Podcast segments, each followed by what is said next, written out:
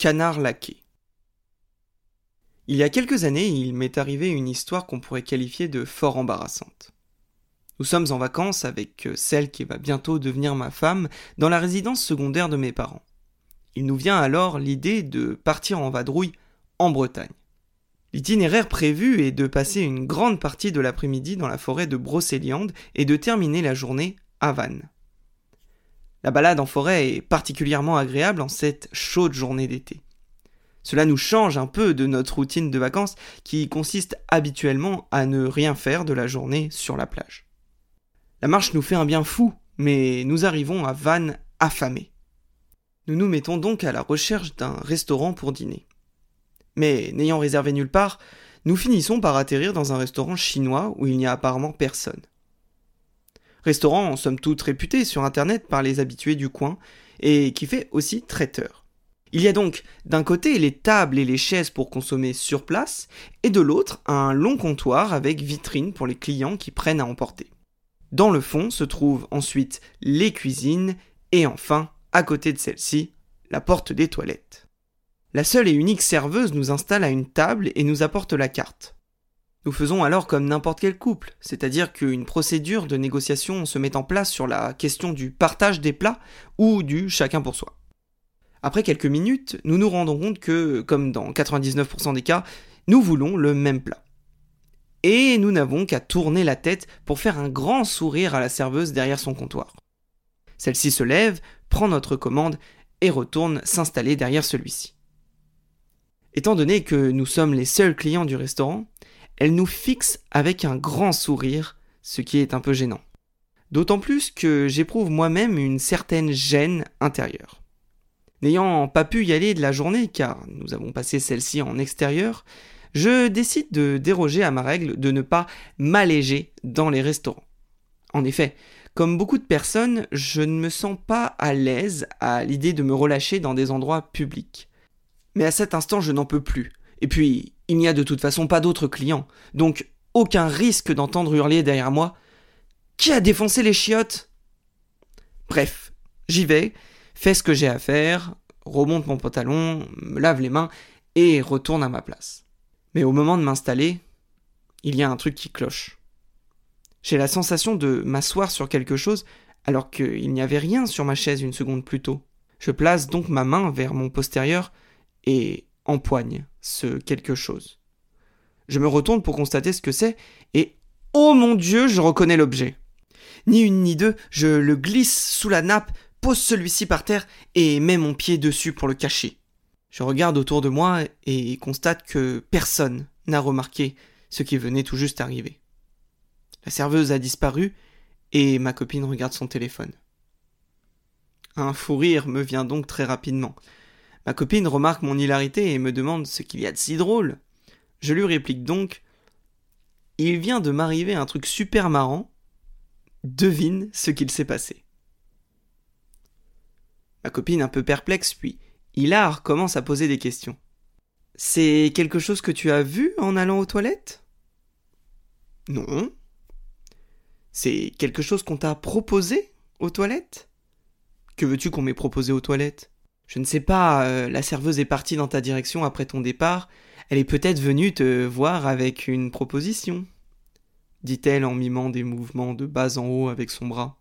Non, non, pas du tout, il y a les cuisines à cet endroit. Ah, c'est donc quelque chose que tu as vu dans les cuisines Non plus. C'est quelque chose que tu as fait dans les toilettes? Euh, en quelque sorte. Oh, t'es dégueu, laisse tomber, je veux pas savoir. Ne voulant pas passer pour un gros porc, je décide de mettre un terme à ce petit jeu de piste et l'invite à regarder sous la table discrètement. Et là, sous mon pied, elle découvre un petit boîtier avec un crochet en plastique, que l'on connaît aussi sous le nom de bloc cuvette. Cet objet a une action anti-tartre et permet d'avoir une fraîcheur marine quand vous tirez la chasse d'eau. En usage un peu dérivé, il peut servir aussi de cible privilégiée pour les hommes qui pissent debout. Vous vous posez donc la question suivante. Comment ce truc dégueulasse a-t-il pu s'accrocher à mon cul?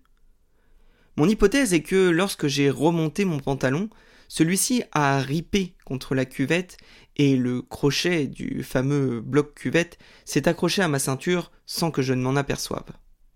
C'est en expliquant cela à ma copine que la serveuse réapparaît avec nos plats. C'est une belle surprise car tout est délicieux. Et c'est en avalant une bouchée de mon canard laqué qu'une question vient me titiller l'esprit. Qu'allons-nous faire de ce bloc cuvette? Nous ne pouvons décemment pas le laisser sous la table. La serveuse a regagné son comptoir. De là où elle est, elle ne peut pas avoir sous mon pied. Mais je me mets à l'imaginer à la fin de son service.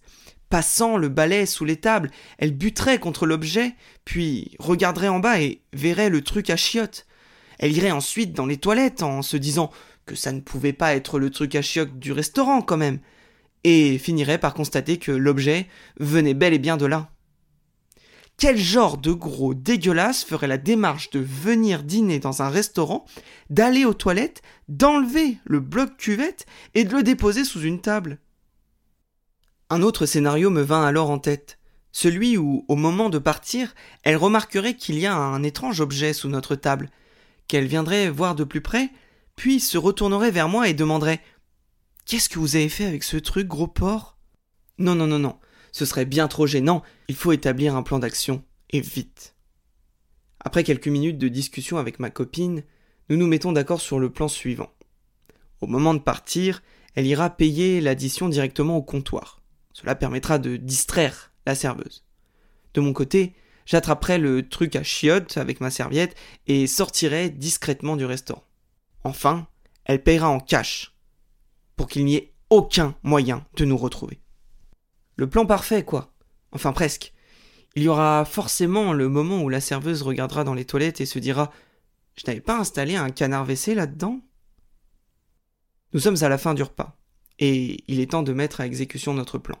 Quand une famille nombreuse entre dans le restaurant.